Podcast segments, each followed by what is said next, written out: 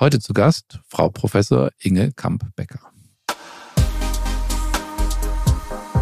Das heißt, da müssen wir die Komorbidität auch gut im Fokus haben und behandeln. Bei den jüngeren Kindern geht es vor allen Dingen darum, die sprachlichen Fähigkeiten gut zu fördern, weil Sprache ein ganz wichtiger prädiktiver Faktor ist. Ja, bei den ganz jungen Kindern und wir sehen Kinder so ab anderthalb, zwei Jahren. Wenn wir da Symptome sehen, ist ganz wichtig, Sprachförderung, Sprachanbahnung und da vor allen Dingen die Vorläuferfunktion von Sprache zu fördern, weil die eben bei Kindern mit Autismus oft eben nicht gegeben sind. Consilium, der Pädiatrie-Podcast mit Dr. Axel Enninger.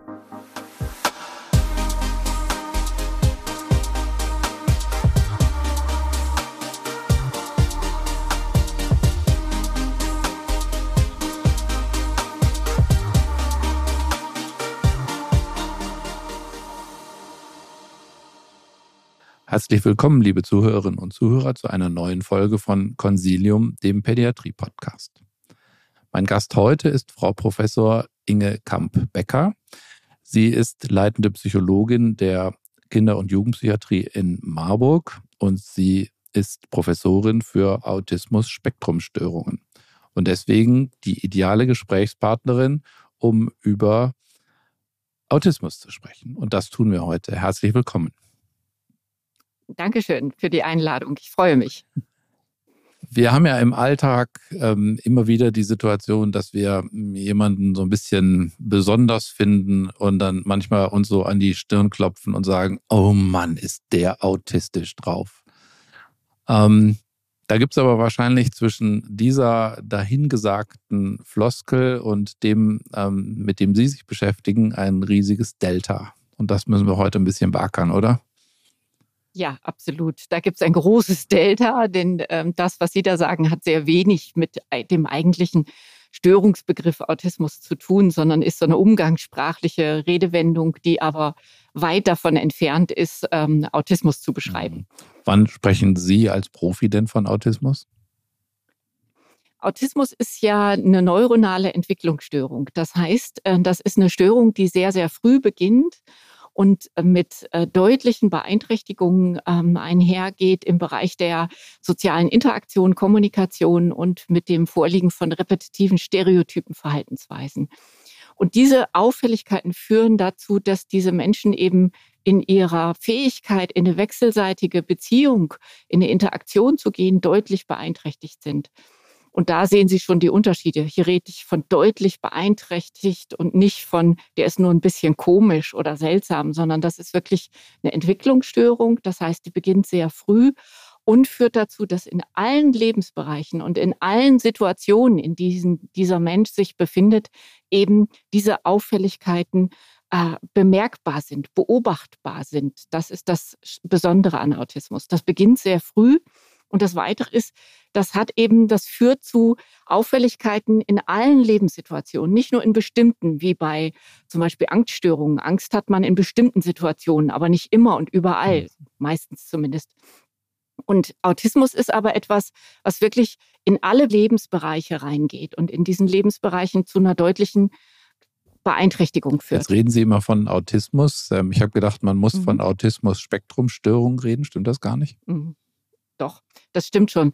Das, äh, äh, wir haben äh, gelernt, dass die Unterscheidungen, die wir da früher gemacht haben, wo wir noch so verschiedene äh, autistische Störungen unterschieden haben, dass die zumindest nach den Kriterien, die wir da angedacht hatten, dass die nicht zu finden ist. Also eine Unterscheidung zum Beispiel zwischen Asperger-Syndrom und frühkindlichen Autismus. Das gibt es nicht mehr. Deswegen nennt man das heute Autismus-Spektrum-Störung. Aber die Abkürzung ist einfach Autismus. Das ist sozusagen der Oberbegriff. Okay, aber das heißt, das beschreibt so ein Kontinuum und nicht mehr einzelne Unterformen. Habe ich das jetzt richtig, richtig. verstanden? Richtig, genau. Es gibt diese Unterformen. Also früher haben wir gesagt, Asperger-Syndrom, das sind die Patienten, die keine sprachliche oder kognitive Beeinträchtigung haben. Ähm, und wir merken, diese Kriterien unterscheiden die Menschen nicht von Menschen, die am Anfang eine Sprachentwicklungsverzögerung hatten, aber dann zum Beispiel gut sprechen lernen. Das, diese, dieses Kriterium Sprachentwicklungsstörung und auch kognitive Beeinträchtigung, das ist nicht das Entscheidende. Wir sehen eine Autismus-Spektrum-Störung bei Menschen, mit ganz unterschiedlichen Intelligenzgraden von schwer Intelligenz gemindert bis zu überhaupt nicht keine Intelligenzminderung und in sehr seltenen Fällen auch mit sehr guter Begabung. Okay, aber wir sprechen. Ähm, wir sehen Menschen mit und ohne Sprachbeeinträchtigung. Mhm, okay, aber wir haben jetzt dann, ähm, wir einigen uns darauf, dass wir über Autismus oder ASS sprechen ja. und nicht immer Autismus-Spektrumstörung sagen, damit wir uns genau. nicht hier ja. ähm, verbal immer verhaspeln. Genau. Ähm, ist denn das irgendwie modern geworden, dass Autismus-Spektrumstörungen oder Autismus diagnostiziert worden? Ja, also äh, äh, wenn Sie nach so Modediagnose fragen, dann ähm, ist ja erstmal die Frage, was ist eine Modediagnose? Modediagnosen sind Diagnosen, die oft sehr unscharf definiert sind und wo es sehr viele Menschen gibt, ähm, die, äh, Störungen, die eben auch eine hohe Beachtung finden, insbesondere mediale Beachtung und wo sich viele Menschen dann wiederfinden. Und da kann man sagen, das trifft insbesondere auf, den, auf die Autismus-Spektrum-Störung ohne Intelligenzminderung eindeutig zu. Das ist eine Modediagnose. Das ist, wird sehr, sehr unscharf de, äh, ähm, äh, definiert, sehr, sehr breit definiert. Ähm, es ist eine sehr, sehr medial präsente Störung. Also sie sehen dauernd Filme, wo an vermeintliche Menschen mit Autismus dargestellt werden. Sie finden im Internet Milliarden Seiten über Autismus. Äh, und es ist in diesen Darstellungen oft sehr, sehr unscharf und undifferenziert und sehr stereotyp und einseitig dargestellt. Das heißt, Sie haben damit also, eher ein Problem, weil manchmal könnte man ja auch sagen, vermehrte mediale Aufmerksamkeit ist ja manchmal auch mhm. was Gutes. Ist jetzt bei ja. Ihnen beim Thema Autismus aus Ihrer Sicht nicht so. Naja, es hat zwei Seiten. Es hat äh, äh, Sonne und Licht, sozusagen Licht und Schatten. Die, äh, die gute Seite ist, Autismus ist deutlich weniger stigmatisierend als andere psychische Erkrankungen, als zum Beispiel ADHS, als Schizophrenie, als äh, Persönlichkeitsstörungen und so weiter. Also es wirkt nicht so äh, die Familien erleben diese Diagnose als nicht so belastend. Das ist ja erstmal eine super gute Nachricht. Ja.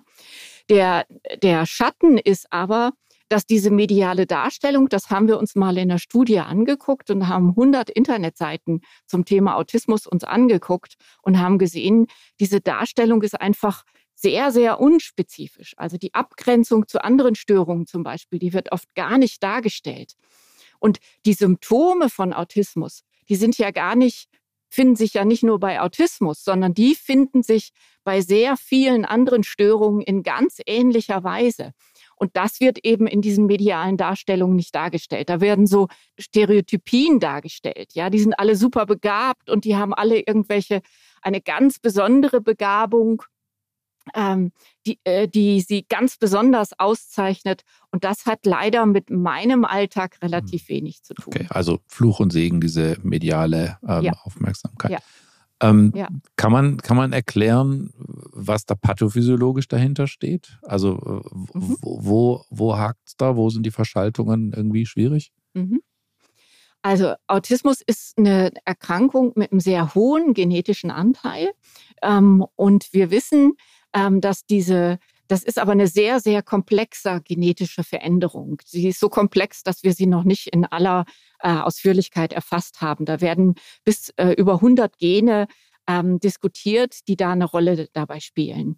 Und das Modell ist im Moment, dass wir annehmen, und dafür gibt es wirklich gute Belege, dass dieser, unter, dieser veränderte genetische Code zu einer andersartigen Hirnentwicklung führt, das heißt zu einer andersartigen Hirnstruktur aber auch Hirnfunktionen, die dann wiederum sozusagen ähm, dazu führt, dass das, der Aufbau verändert ist. Und dass insbesondere die Verbindung zwischen verschiedenen Hirnarealen, und zwar insbesondere von Hirnarealen, die im Gehirn relativ weit auseinander liegen, also frontale Areale und zum Beispiel Amygdala, dass da die Verbindung, die Konnektivität reduziert ist.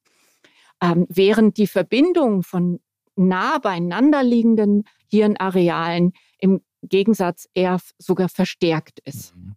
Und das führt dazu, dass eben gerade so komplexe Wahrnehmungsinhalte wie soziale Inhalte, wo man sehr, sehr unterschiedliche Hirnareale braucht, um die äh, wahrzunehmen, zu interpretieren, einzuordnen, eine Planung zu machen, wie reagiere ich da drauf und so weiter. Also wo man wirklich sehr, sehr viele unterschiedliche Areale braucht, das wird dann eben schwierig. Während andere Dinge, wie zum Beispiel äh, Gedächtnisleistungen, Lernen von unsinnigen Zahlenkonstellationen oder un unsinnigen Dingen, das funktioniert dann sehr viel besser, weil wir dazu nur sehr lokale Bereiche im Gehirn dann aktivieren. Und müssen. kann man das sichtbar machen, irgendwie im funktionellen MR oder in irgendwelchen ähm, mhm. Traktoskopien oder so Sachen, die es da mittlerweile ja gibt? Ja, auf Gruppenebene ja, aber nicht auf individueller Ebene. Also wir haben aktuell noch keinen Biomarker. Wir haben weder einen genetischen Test, den wir machen können, wir haben aber auch keinen, selbst wenn wir die dann ins MRT legen würden, können wir aufgrund des Hirnbilds nicht sagen, das ist Autismus oder hm. nicht. Das ist äh, etwas, woran die Forschung auf Hochtouren arbeitet, aber wo es noch nicht äh, ein zufriedenstellendes Ergebnis okay. gibt. Das heißt, wir müssen uns auf äh, die Klinik verlassen und da ist ja für ja. die ähm, niedergelassenen Kinder- und Jugendärzte immer der, die Frage, ähm, bei welchen Symptomen muss ich denn daran denken? Und ähm, was sind so Zeichen, wo ich sagen muss, da muss ich hellhörig werden und da brauche ich jetzt einen mhm. Profi? Ähm, was, ja. was sind das für, für wesentliche Punkte, auf die man achten muss als Betreuer? Ja, dazu haben wir äh, sehr vielfältige Analysen gemacht, nicht nur wir, sondern viele andere Forscher auch. Und das Gute ist, dass äh, die Autismus-Spektrum-Störung oder Autismus wirklich was ist, was ich beobachten kann, was ich sehen kann. Das ist nicht eine Störung des inneren Erlebens, ähm, sondern wirklich eine Störung, die sich im Verhalten sichtbar macht. Und wir haben aus vielen, vielen Daten mittels KI dann analysiert, was sind denn wirklich die Variablen, die Autismus von anderen psychischen Erkrankungen unterscheidet. Und das sind insbesondere wirklich die Dinge, die man gut sehen kann. Also ist der Blickkontakt sozial moduliert. Das heißt nicht, schaut jemand einen anderen an oder nicht, sondern ist, nutzt diese Person das Hinschauen in das Gesicht der anderen Person, um die soziale Interaktion zu steuern und zu regulieren. Aber auch andere Verhaltensweisen richtet die Person ihren mimischen Ausdruck an das Gegenüber. Wenn das Kind ähm, unglücklich ist, wenn es etwas nicht mag, richtet es dann seinen mimischen Ausdruck an seinen Interaktionspartner oder schaut es einfach irgendwo hin und weint oder schaut grimmig oder so. Also so auch hier wieder dieses sozial gerichtete im Blickkontakt, im mimischen Ausdruck, aber auch zum Beispiel Gestik ist ein ganz wichtiger Punkt. Richtet, nutzt diese Person Gestik, um sich sozusagen seinem Gegenüber verständlich zu machen. Das ist ja ein sehr kommunikatives Verhalten, das wir nutzen können, um sozusagen in Interaktion zu gehen. Und auch das tun Menschen mit Autismus deutlich reduzierter, eben nicht in kommunikativer Weise. Dann ist oft die Art der Kontaktaufnahme auffällig. Also wir haben eine, eigentlich eine pro Altersgruppe eine Handvoll Auffälligkeiten gefunden, die man beobachten kann und die Autismus von anderen Störungen dann differenziert. Und daraus haben wir dann eine Art Fortbildungsveranstaltung gebaut für eben Kinderärzte, Hausärzte und so weiter, damit die lernen genau, was muss, auf was muss ich achten, wo muss ich hingucken. Weil darum geht es, um das gute Beobachten. Mhm. Das ist ja eigentlich super, weil dafür sind wir Kinder- und Jugendärzte geworden, um aus Dingen, die wir beobachten, Schlüsse zu ziehen. Ähm, genau. Das ist wahrscheinlich nicht, nicht ganz einfach. Und dieses, ähm, was Sie gesagt haben, wir haben ein Trainingsprogramm entwickelt. Kann man das irgendwo nachlesen? Mhm. Können wir das in unsere Show Notes verlinken? Kann man sich irgendwo anmelden? Leider noch nicht. Wir, wir evaluieren das gerade, ob das wirklich auch funktioniert, ob die Leute davon sozusagen lernen, besser zu differenzieren, wen muss ich denn an eine spezialisierte Stelle, die dann die eigentliche Diagnostik macht, überweisen oder nicht. Und das untersuchen wir gerade. Das soll irgendwann dann öffentlich werden, aber noch ist es nicht so weit. Dann, dann gehen wir wieder zurück auf, auf unsere guten klinischen mhm. Fähigkeiten. Mhm. Gibt es denn ähm, in Abhängigkeit vom Alter bestimmte Dinge, auf die ich besonders achten muss? Ich sage jetzt mal bei einem Kindergartenkind, Schulkind, bei einem mhm. Jugendlichen. Mhm. Gibt es da bestimmte Dinge, wo Sie sagen, hey Leute, da müsst ihr aufpassen? Mhm. Also äh, Das sind die Dinge, die ich eben schon genannt habe. Also dieses nonverbale Verhalten, Blickkontakt, gerichteter mimischer Ausdruck, Gestik. Aber bei den kleinen Kindern zum Beispiel ist ein wichtiger Punkt auch, wenn dieses Kind sich freut, teilt es dann die Freude, bezieht es andere Personen damit ein, will es die Aufmerksamkeit der anderen Personen zum Beispiel auf das äh, lenken, was gerade es Tolles gebaut hat, was es Tolles gemacht hat, ein tolles Bild, das es gemalt hat. Oder versinkt es einfach in diesem Bild und malt das und es ist völlig egal, ob die anderen das gut finden oder nicht. Das sind zum Beispiel so Red Flags, auf die man bei den kleinen Kindern achtet. Ja zeigt es geteilte Aufmerksamkeit, zeigt es Blickkontakt, wie ist der mimische Ausdruck. Wichtig ist da dann die Abgrenzung. Wir sehen dann immer wieder Kinder, die uns vorgestellt werden, die aber eigentlich Aufmerksamkeitsstörungen haben. Das muss man dann sich im Detail angucken. Aber das sind so Auffälligkeiten, die in Richtung Autismus weisen könnten.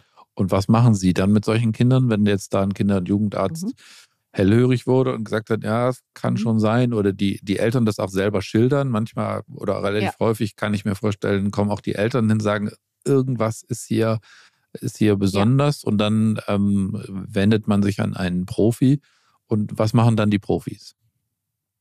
Also die Diagnostik sollte durch eine spezialisierte Stelle ausgeführt werden. Das heißt, das sind Menschen, die wirklich viel Erfahrung haben, insbesondere weil eben die Symptomatik ähm, ähm, sehr ähnlich ist zu der von anderen psychischen Erkrankungen, wie den Aufmerksamkeitsstörungen, die ich gerade schon genannt habe.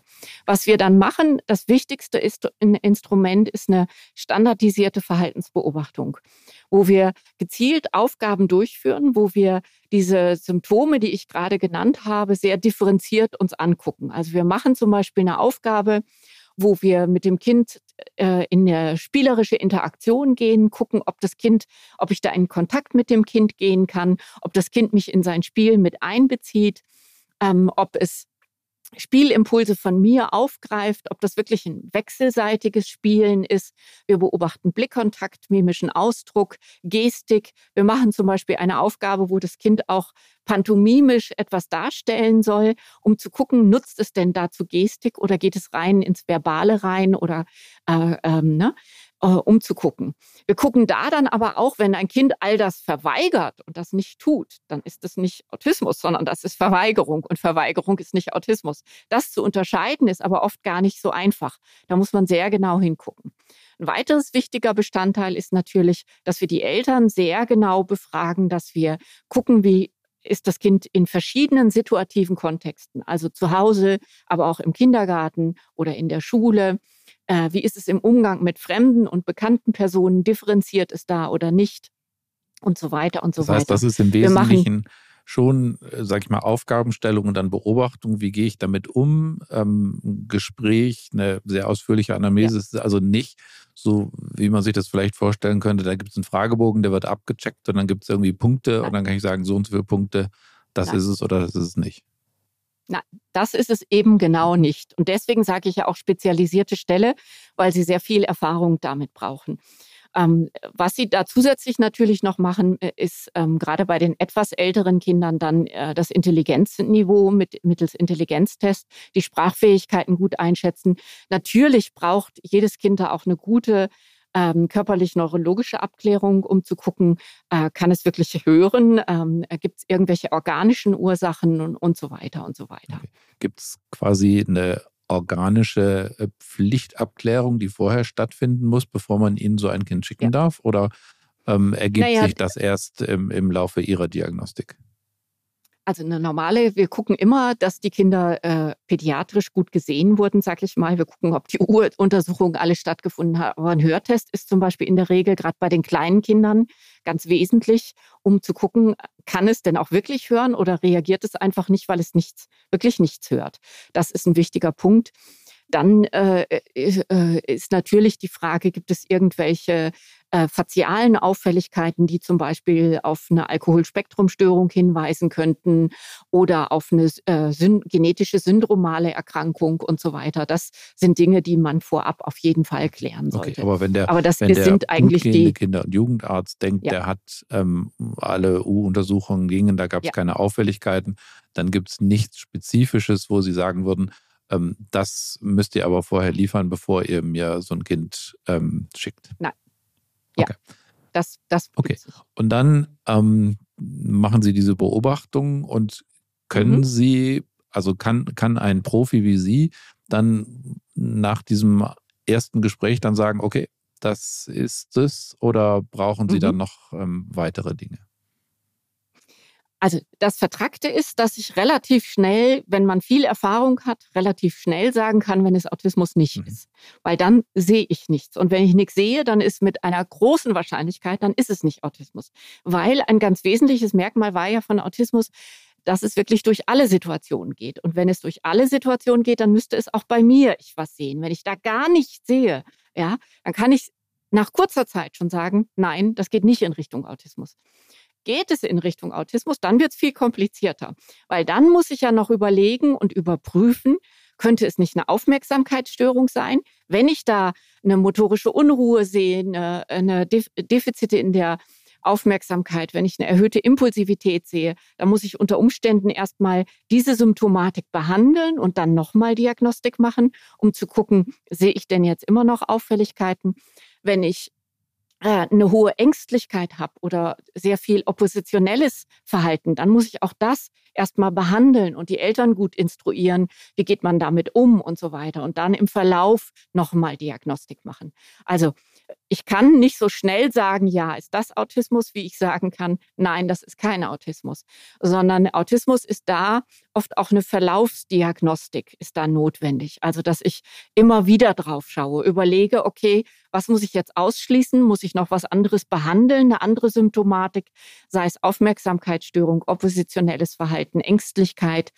Da muss ich dann behandeln und dann wieder hingucken. Ja, das dauert dann länger. Okay, aber es gibt durchaus auch die Patienten, wo Sie sagen würden, ja, da also können Sie sich relativ klar festlegen, sagen, ja, dieses ist ja. ein Autismus.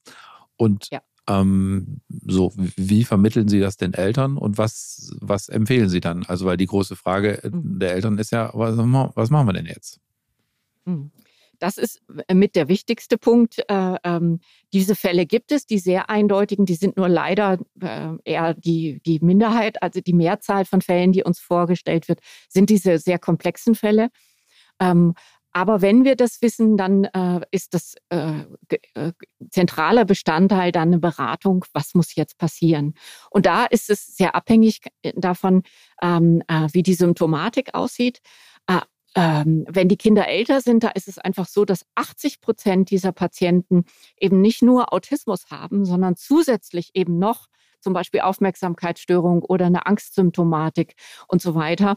Das heißt, da ist ganz wichtig, diese eher komorbide Symptomatik auch mit im Fokus der Behandlung zu haben, weil wir wissen, dass wenn man zusätzlich noch andere Störungen hat, dann verstärkt das die Autismus-Symptomatik und macht das Outcome, reduziert das. Das heißt, da müssen wir die Komorbidität auch gut im Fokus haben und behandeln. Bei den jüngeren Kindern geht es vor allen Dingen darum, die sprachlichen Fähigkeiten gut zu fördern, weil Sprache ein ganz wichtiger prädiktiver Faktor ist. Ja, bei den ganz jungen Kindern und wir sehen Kinder so ab anderthalb, zwei Jahren.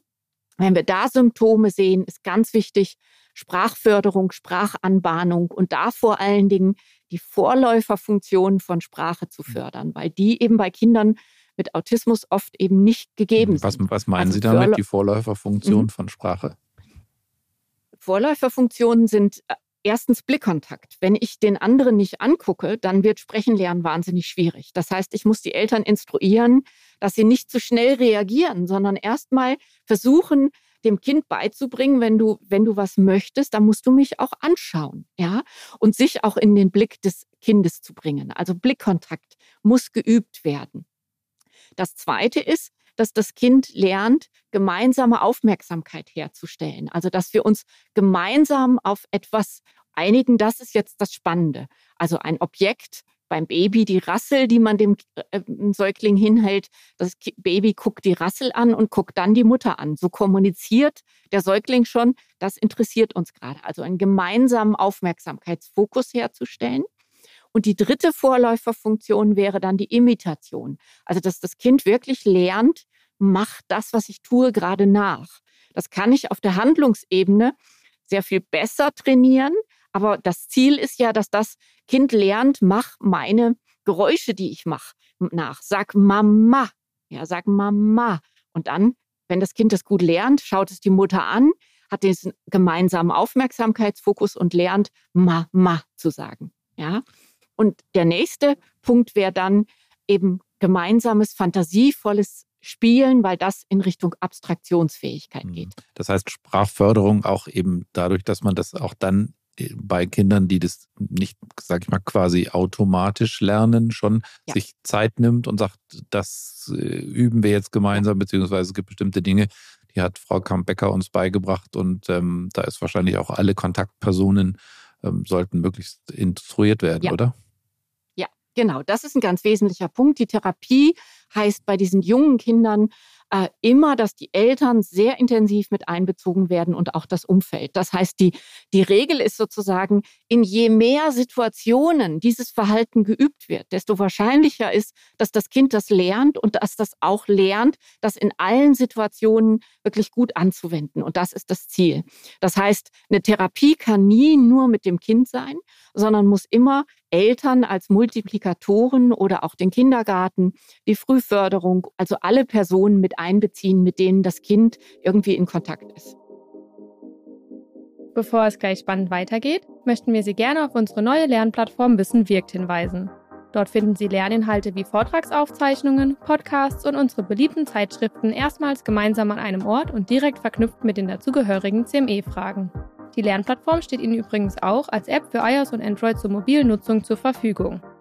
Wenn Sie die gedruckten Versionen unserer Themen sowie Fragen- und Antwortenhefte bevorzugen, können Sie diese selbstverständlich jederzeit unter servicematerial.infectofarm.com bei uns anfordern.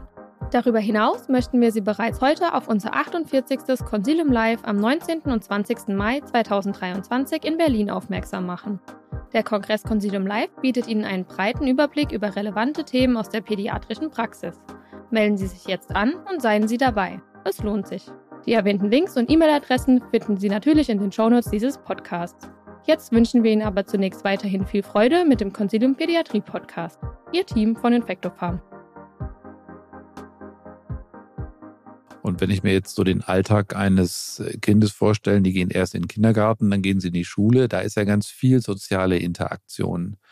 Und mhm. das könnte ja schwierig werden oder wahrscheinlich wird es erstmal mhm. schwierig, wenn ich da nicht geübt ja. bin und nicht in der Lage bin, ähm, die Signale meiner Umgebung gut zu lesen. Ähm, wie wie ja. trainiere ich das denn?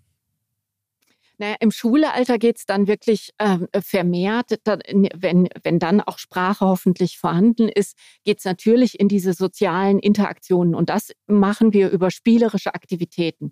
Das heißt, wir berücksichtigen, was interessiert das Kind, was macht das gerne, bringen uns dann mit in das Spiel ein und versuchen dem Kind zu vermitteln, ein interaktives, gemeinsames Spielen macht Spaß. Und das ist das, was sozusagen äh, Freude bringt und uns beide dann auch weiterbringt. So versuchen wir dem Kind sozusagen diese fehlende Wechselseitigkeit dann beizubringen. Und ganz wichtig ist dabei natürlich die Interessen des Kindes mit zu berücksichtigen, sich damit einzuklingen und das dann aber weiterzuführen. Das heißt, das Kind muss sozusagen lernen, da gibt es durch Interaktion gibt es einen gewissen Mehrwert. Richtig, genau. Und das ist interessant und spannend. Ja, das ist kann uns macht Freude, wenn wir das gemeinsam weiterbringen. Ja, und ähm, diese Kinder können sich oft gut alleine beschäftigen und beschäftigen sich dann stundenlang mit irgendeiner ähm, Tätigkeit, mit irgendeinem Interesse, das sie haben. Und da kann man sich dann mit einklinken und versuchen, das in ein interaktives zu gestalten. Also lernen, sich abzuwechseln zum Beispiel. Das, äh, ne, wenn wir etwas bauen, dass nicht nur das Kind das baut, sondern der andere sich mit einbringt und dann wird es noch toller gebaut. Okay. Also das, das verstehe ich, Mehrwert durch Interaktion. Aber dann gibt es ja in der Schule auf der mhm. anderen Seite sowas, das heißt, ich muss, mich, muss lernen, mich an Regeln ähm, zu, ja. anzupassen. Es gibt einfach bestimmte mhm. Verhaltensweisen, die werden von mir erwartet als Schüler. Und bestimmte, ja. die ähm, will hier keiner sehen. Ähm, wie macht mhm. man das denn? dazu ist, äh, also da, das fängt nicht erst im Schulalter an. Das ist schon mal ein erster wichtiger Punkt. Das müssen, ähm, äh, eine ganz wichtige Grundregel ist, auch Kinder mit Autismus, auch kleine Kinder mit Autismus müssen erzogen werden und müssen lernen, sich an Regeln zu halten und dass es Konsequenzen hat, wenn man sich nicht an Regeln hält. Eigentlich ist es so, dass Kinder mit Autismus Regeln lernen. Ja, sie leben, lieben Vorhersagbarkeit und große Transparenz ähm, in, in, diesem, äh, in dieser Hinsicht. Und sie lernen auch, wenn die Dinge klar reguliert und regelhaft sind. Und von daher ist es in der Schule dann wichtig, diese Regeln wirklich klar und transparent zu machen. Äh, und dann müssen die aber auch gelten. Viele, die Kinder mit Autismus haben oft eher Schwierigkeiten, wenn dann zum Beispiel andere sich nicht an Regeln halten und das keine Konsequenz hat. Das ist schwierig, weil eigentlich, das darf ja nicht sein. Eine Regel ist eine Regel. Mhm. Ja. Also da kann man dann ähm, äh, gut mit diesen Regeln auch arbeiten, indem man das möglichst auch noch zum Beispiel visualisiert, als Regeln klar festlegt, für alle klar und transparent macht und auch klar macht, was passiert, wenn man sich nicht daran okay, hält. Okay, das heißt, mit dem Aufstellen von Regeln gelten. tut man denen eher einen Gefallen. Ja. Indem man sozusagen wenn Struktur, nicht zu Struktur viele schafft. sind, ja. Sie, die Regeln müssen natürlich immer entwicklungsadäquat sein. Das heißt, nicht zu viele, äh, nicht zu komplex und gut nachvollziehbar und äh, äh ja, dann sind es eher Vorteile. Ein witziges Beispiel ist hier mehr im Erwachsenenalter, aber was mir gerade einfällt, ich habe viele Patienten, die ja mittlerweile erwachsen sind und die haben, lernen zum Beispiel durchaus Autofahren, ja, auch wenn das sehr komplex ist und manchmal etwas länger dauert. Aber die können Autofahren lernen, das ist auch kein Hinderungsgrund. Aber für die ist zum Beispiel ein Problem, dass sich viele Menschen nicht an die Verkehrsregeln halten. Das ist dann schwierig, ja. Nicht das Autofahren, sondern die Katastrophe ist, wenn jemand anders bei Gelb über die Ampel fährt. Das geht nicht. Bei Gelb darf man nicht fahren. Mhm. Ja? Okay. Und das ist dann ein Problem und macht Riesenstress. Ähm, also das verstehe ich. Und jetzt äh, drehen wir das Ganze nochmal um, was natürlich auch in auch Schule und Kindergarten oder auch wenn wir an junge Erwachsene denken, ähm, quasi so ein regelloses Miteinander umgehen. Man lernt sich kennen mhm. und ähm, mhm. man fängt an, irgendwie zu plaudern, ein bisschen unsicher ja. und so. Das stelle ich mir besonders schwierig vor für, für Menschen mit ja. Autismus. Also Smalltalk ist, ähm, das ist eins der Dinge, die wir in dieser Diagnostik dann mit den Patienten machen, um zu gucken, ob das geht. Und das geht in der Regel eben nicht, weil da gibt's keine klaren Regeln für.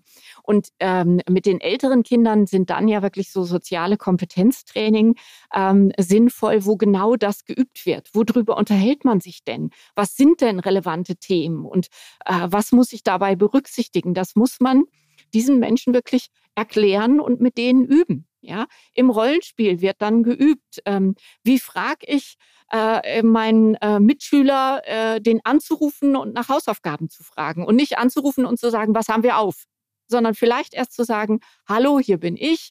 Ne? Ähm, wie geht's dir? Ja, ähm, äh, aber auch nicht dann ab, völlig abzuschweifen, aber so ein bisschen Smalltalk vielleicht zu machen. Ja, das wird geübt im Rollenspiel. Mhm weil das für diese Patienten wirklich sehr, sehr hm, schwierig okay. ist. Das, das kann man üben und ähm, ich äh, Spoiler jetzt vielleicht so ein bisschen, es gibt so eine, so eine US-amerikanische Fernsehsen Fernsehserie, läuft oder lief, glaube ich, auf Netflix, da habe ich ein paar Folgen von gesehen, heißt Love in the Spectrum. Da, mhm. da wird diesen Menschen, um ähm, Kontakt zu anderen aufzunehmen, tatsächlich, die werden richtig trainiert. Wie, wie mache ich denn mhm. Smalltalk? Wie mache ich ein Kennenlernen, wie mache ich ein, wie bringe ich es, dass andere Menschen Interessen an mir haben. Ähm, ist das übertrieben oder würden Sie eigentlich sagen, die, an der Grundidee ist schon was Vernünftiges dran? Also ich, äh, ich kenne die Sendung nicht, ich gucke nicht mehr so Sendungen, weil ich mich immer so aufrege über die Darstellungen da. Zum Teil diese Sendung kenne ich jetzt nicht, aber die Grundidee stimmt, so machen wir das. Das äh, Verrückte ist aber, dass man da oft wahnsinnig eindenken muss in die Menschen mit Autismus, weil was die ja nicht können, ist diese Perspektivenübernahme. Also die, die haben große Probleme, sich in die andere Person hineinzudenken. Worüber redet denn die andere jetzt gerade gerne? Oder was bedeutet das, wenn die jetzt die Augenbrauen so hochzieht und ähm, äh, mich gar nicht mehr anguckt, sondern auf die Uhr guckt und so weiter? Also sich in andere hin Personen hineinversetzen, sich vorzustellen, was denkt der andere, was fühlt der andere, was meint der andere gerade, das ist ein, ein großes Defizit dieser Menschen. Und worauf muss ich da achten? Ja, das wird dann sozusagen wirklich geübt. Und da braucht es in diesem Sinne einen Coach, ja. Und wenn, wenn die das geübt haben, ähm, erkennen die denn, also bei den Regeln hatten wir das vorhin, aber erkennen mhm. die denn auch da tatsächlich einen Mehrwert oder ist es, bleibt es in dieser Geschichte, naja, das habe ich gelernt und wenn die Frau Kambecker ihre Augenbrauen hochzieht, dann wird es irgendwie komisch. Ähm, ist, das, ja. ist das gut für die oder ist das, ist das, im, bleibt das in dieser, diesem Stadium des, ich muss es lernen? Das, es, es wird besser, ja, also wir haben Patienten, wo man, wo man oft, wenn die, wenn die lange trainiert wurden, das sieht man dann nicht mehr so. Aber wenn man gut hinguckt, merkt man immer noch, dass die, dass es nicht äh, wirklich so ähm, äh, ge äh, gelebt ist, sondern gelernt ist. Ja, also da fehlt immer noch eine gewisse Flexibilität. Das bleibt immer oft noch etwas rigide und stereotyp dabei. Aber manche lernen das relativ gut, aber es gibt dann immer wieder Situationen, wo sie hilflos sind. Und jetzt nochmal, wird es denn sozusagen eingebaut oder ist das, bleibt das in dieser Phase, ähm, ja. ich habe das erlernt und ich mache das jetzt wie ein perfekter Schüler? Das ist unterschiedlich. Also äh, das kommt auf die, äh, auf die Patienten äh, an. Das ist individuell sehr unterschiedlich. Aber es, bei vielen bleibt es auf diesem gelernten Niveau. Ja, also ein Beispiel ist hier ein Patient, dem haben wir erklärt, er hat Autismus. Er hat das weit von sich gewiesen, weil viele, gerade junge Menschen mit Autismus, die sagen, nein, ich will eigentlich so normal sein. Ich will so sein wie die anderen. Ich will nicht anders sein. Ähm, und dem haben wir erklärt und der Vater hat dann als Beispiel gebracht, ja, wenn ich nach Hause komme, du, du, du begrüßt mich gar nicht, du bemerkst es gar nicht. Ja, erst wenn du was von mir willst, dann kommst du. Und dann äh, hat der Patient dann gesagt, ja, aber wieso? Äh, was soll ich tun? Dann hat er gesagt, naja, ich würde schon erwarten, dass du mich erstmal begrüßt. Und dann ist der Patient eine ganze Zeit lang erstmal stereotyp, wenn der Vater die Wohnungstür geöffnet hat, hingekommen und hat gesagt, guten Tag, Vater, wie war dein Tag? Ähm, ne? äh, hattest du Erfolg heute in der Arbeit? Schön, dass du wieder da bist. Aber immer stereotyp dasselbe. ja, also da, da fehlt so, aber das, ne? Äh, da braucht es viel Lernen und viel Anwendung, aber dann können viele das. Aber die bleiben so ein bisschen, man, also man sieht es immer noch, dass es gelernt ist. Aber man kann Flexibilität ja durchaus auch erlernen. Und das ist das, was man dann in den Therapien macht. Nur auf alle Situationen sind sie dann eben nicht vorbereitet. Ein anderes Beispiel ist hier ein Patient, der hatte in der Therapie im Rollenspiel immer wieder geübt, wie geht er auf andere äh, Mitschüler zu und wie macht er Kontakt. Und er wollte gerne ein anderes Mädchen, an dem er Interesse hatte, ansprechen.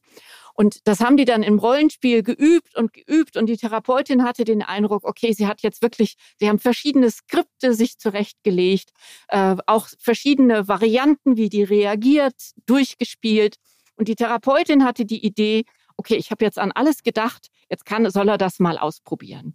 Und dann ist der Junge in die Schule gegangen, ähm, kam in die nächste Therapiestunde und hat gesagt, das hat überhaupt nicht geklappt. Dann hat die Therapeutin nachgefragt, was war denn da? Und was war? Die hatten eigentlich alles besprochen. Und die hatten auch besprochen, er soll dieses Mädchen ansprechen in einer Situation, wo die eher nicht so in der Gruppe gerade ist. Ja, und was hatte der Patient gemacht? Er fand die Situation, wo er das Mädchen alleine erreicht, die beste Situation ist auf der Damentoilette. Was das Mädchen dann natürlich nicht so witzig fand, weil äh, er ist ihr wirklich auf die Toilette nachgegangen und hat dann sein Skript abgespult, hallo und wie geht's dir und hättest du vielleicht und so weiter. Aber das war nicht ganz gelungen. Okay. Also ne, das Leben ist eben so komplex, das kann man nicht alles einüben. Da braucht es eben äh, ein, ein äh, sehr viele Hirnareale. Okay. Aber das heißt, sehr viel die, Flexibilität. Die, dass, dass die Therapie steht und fällt mit diesem Training, Verhaltenstraining, Einüben ja. von bestimmten Dingen. Ja. Jetzt müssen wir ja. kurz eine, eine, Klammer aufmachen ähm, zum Thema alternative Therapien. Ähm, mhm. Ich als Kindergastroenterologe bin immer wieder konfrontiert mit schrägen Diäten. Die gibt es ja gerade beim Thema mhm. Autismus auch, oder? Ja, extrem viel. Wir haben auch eine Befragung dazu gemacht und haben Eltern befragt, äh, wären sie bereit oder haben sie schon alternativmedizinische Ansätze ausprobiert? Und die Mehrzahl ist bereit oder hat schon ausprobiert. Von äh, Diäten über ähm, äh, also alles Mögliche. Äh, Homöopathie über biomedizinische Ansätze, dubiosester Art, ähm, ähm, äh, wildeste Blutanalysen und so weiter, die da gemacht werden. Von diesen Sachen das wissen wir mittlerweile, ist wenig bis gar nichts zu halten. Ja, also wenn es eine Therapie gäbe und das versprechen ja diese Anbieter dann oft, dass sie Autismus heilen könnten.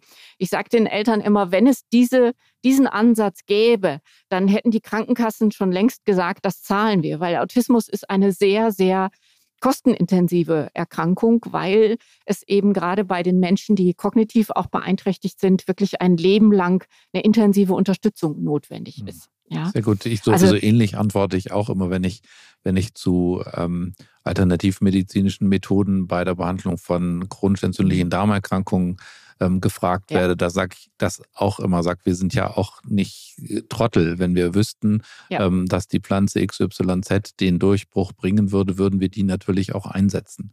Und ähm, ja. aber vielleicht machen wir das nochmal mit Ausrufezeichen. Diäten mhm. helfen nicht bei Autismus, oder?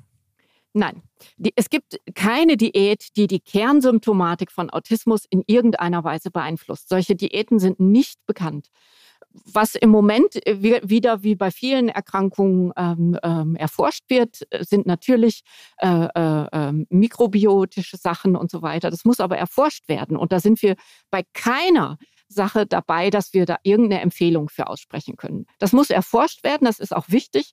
Aber es gibt da noch keine Empfehlung. Okay, sehr gut. Dann machen wir diese Klammer jetzt wieder zu und kommen wieder zurück zum mhm. Alltag.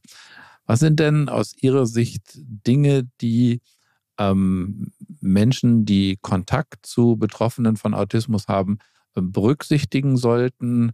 Ähm, Thema, wie, wie, gehe ich mit denen um, ähm, Körperkontakt, mhm. Sprache, solche Sachen. Gibt es da Sachen, wo Sie sagen würden, hey, da solltet ihr drauf achten? Ja, da gibt's durchaus einige so Grundregeln, sag ich mal. Also ganz wichtig ist, und da bin ich, ähm, habe ich viel, viel gelernt von meinen Patienten, äh, eine klare und eindeutige Sprache. Also in seinen sprachlichen Äußerungen möglichst klar sein, ähm, äh, weniger Verwendung von Ironie, Sarkasmus und so weiter, weil das eben sehr viel Perspektivübernahme erfordern würde, das zu verstehen. Ähm, die Patienten brauchen auch eine hohe Vorhersagbarkeit. Das heißt, Körperkontakt geht, aber nicht überraschend zum Beispiel oder ne, sondern wenn dann mit Ankündigung. Ja, ähm, bei einigen, nicht bei allen. Bei manchen ist das auch schwieriger. Ähm, das sind so eigentlich die allerwichtigsten Regeln. Vorhersagbarkeit, eine klare Sprache, aber auch eine klare Struktur im Vorgehen. Also den Patienten klar sagen, das habe ich jetzt vor, das und das, so wird das hier ablaufen. Das ist ungefähr die, die Zeit, die wir brauchen, aber Vorsicht, keine genaue Zeiten sagen, weil dann halten die Patienten sich auch daran, sondern zu sagen, das wird zwischen einer und zwei Stunden oder keine Ahnung was dauern, aber so eine Vorhersagbarkeit und Transparenz herstellen und in der Sprache sehr eindeutig sein und möglichst so komplexe emotionale Sprache vermeiden, ja, oder appellieren, ja. Das ist auch schwierig zu verstehen, ja.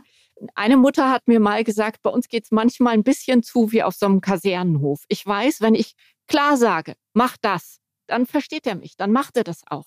Aber wenn ich sage, würdest du vielleicht bitte, und ich würde mich jetzt sehr freuen, wenn du, dann wird es sehr schwierig. Wie es bei anderen Kindern ja durchaus auch der Fall ist. Genau, da sind wir, ähm, kann ich zumindest aus der Perspektive des jungen Großvaters sagen, ähm, manchmal ist eine klare Ansage durchaus, ähm, durchaus sinnvoll und hilfreich. Und ähm, der Wunsch an den Vierjährigen, sich jetzt freiwillig Blut abnehmen zu lassen, ähm, ist nicht immer sinnvoll als Wunsch zu äußern. Aber das sozusagen ja. die. Und auch klare Ansagen kann man ja sehr freundlich gestalten. Okay. Ähm, also nochmal klare Ansagen, strukturiert, mhm. Ironie vermeiden, Körperkontakt mhm. ankündigen als, als die von Ihnen ähm, empfohlenen ja. ähm, Verhaltensmaßnahmen. Okay. Ähm, wird es denn besser mit dem im Laufe der Zeit, wenn ich äh, eine Autismuserkrankung habe? Kann man, kann man sagen, wächst sich das aus oder wie ist denn die, wie ist denn die mhm. Perspektive? Also auswachsen, nein. Das kann man schon mal ganz klar sagen. Die Perspektive ist sehr, sehr unterschiedlich. Auch die Verläufe, wie die Störung selber, sind wahnsinnig heterogen. Also ähm, äh, wir wissen, ganz wichtige prognostische Faktoren sind einmal die Sprache und die kognitiven Fähigkeiten. Lernt das Kind nicht sprechen und ist es, hat, zeigt es eine Intelligenzminderung, dann ist die Prognose deutlich schlechter, als wenn es sprechen lernt und keine deutliche Intelligenzminderung aufweist. Aber auch bei denen ohne Intelligenzminderung ist die Frage hier wieder der Komorbiditäten. Ja, also wenn zusätzlich eine Aufmerksamkeitsstörung vorliegt, wenn zusätzlich eine Angststörung vorliegt oder eine oppositionelle Störung, dann hat das erheblichen Einfluss. Und wir sehen hier wirklich so einen kumulativen Effekt. Das heißt, dann ist es, wird es noch mehr, noch mehr, noch mehr. Auch die elterliche Belastung wird mehr aber auch das Outcome ist dann deutlich schlechter. Da muss man früh auch gezielt diese komorbide Symptomatik wirklich behandeln. Wir haben mittlerweile gute Methoden. Wir bringen mittlerweile viel mehr Kinder zum Beispiel zum Sprechen als noch vor 20, 30 Jahren, weil wir eben sehr gezielte Interventionen haben, die diese Vorläuferfunktion von Sprache adressieren. Wir haben viel mehr verstanden, was ist Autismus und können da gezielter behandeln das ist gut. Es gibt einen, einen kleinen Anteil von Patienten, wo man wirklich sagen kann, als Erwachsene dann irgendwann, da sieht man das nicht mehr. Die haben auch ein relativ gutes Funktionsniveau, wenngleich sie oft zum Beispiel nicht entsprechend ihrer kognitiven Begabung dann eine Beschäftigung finden. Ja, aber wir haben trotzdem relativ gutes Funktionsniveau, sprich die eine Selbstständigkeit, eine Beschäftigung ist möglich und so weiter. Aber das ist vielleicht noch ein guter Punkt. Thema mhm. Beschäftigung. Gibt es ähm, mhm. aus Ihrer Sicht ähm, Dinge, wo es, äh, sage ich mal, Berufsfelder, ähm, in denen es positiv ist, ähm, mit einem Autismus sich zu tummeln? Also Stichwort, müssen mhm. die alle irgendwie die IT-Spezialisten werden? ähm, wahrscheinlich sollten sie nicht Psychologe oder ähm, Sozialarbeiter werden, aber trotzdem mhm. gibt es da aus Ihrer Sicht Empfehlungen? Also dieses, dass das alles IT-Nerds sind, ist auch so ein Stereotyp aus den Medien. Das äh, sehe ich im Alltag gar nicht so. Also ja, manche schon, aber eigentlich von der Verteilung her, so wie ich das bei anderen Patientengruppen auch sehe. Ähm, äh, äh, wenngleich natürlich man sagen muss, Computersprache ist zum Beispiel etwas sehr regelbasiertes. Ja, das ist eine Systematik, die ich vielleicht anwenden kann. Aber auch in dem Beruf habe ich schon äh, Patienten scheitern sehen, weil sie haben keinen Beruf, wo es nicht eine hohe Flexibilität, eine, auch eine durchaus soziale Kompetenzen einfach erforderlich sind, die dann bei diesen Patienten eben auch wieder ein Defizit darstellen und von daher schwierig sind. Also es, es ist so, wie Sie sagen, Berufe, die hohe soziale, hohe empathische äh, Fähigkeiten verlangen, das ist schwierig ähm, aus meiner Sicht. Aber Berufe, die eine hohe Regelhaftigkeit haben, die, die ähm, äh, diese äh, Stärken, die diese Patienten haben, also eine, zum Beispiel eine hohe Detailwahrnehmung, also kleine Details wahrzunehmen in einem komplexen Bild, das können manche sehr gut. Das kann man dann nutzen. Was wir natürlich immer versuchen, ist ähm, die besonderen Interessen, die ja manche haben, dann zu nutzen. Das geht aber nur, wenn diese Patienten wirklich gelernt haben, da flexibel zu sein. Also Beispiel ist hier, ich habe einen Patienten, der kann wirklich wunderbar und sehr detailgetreu zeichnen. Aber wir haben versucht, den in eine technische, Aus äh, zeichnerische Ausbildung zu bringen und das ging nicht, weil der malt nur ganz bestimmte Dinge, aber nicht das, von, was von ihm verlangt wird. Ja, das heißt, die Flexibilität war hier wieder das Thema, dass das sehr begrenzt hat. Von daher muss man das im Alltag sehr üben.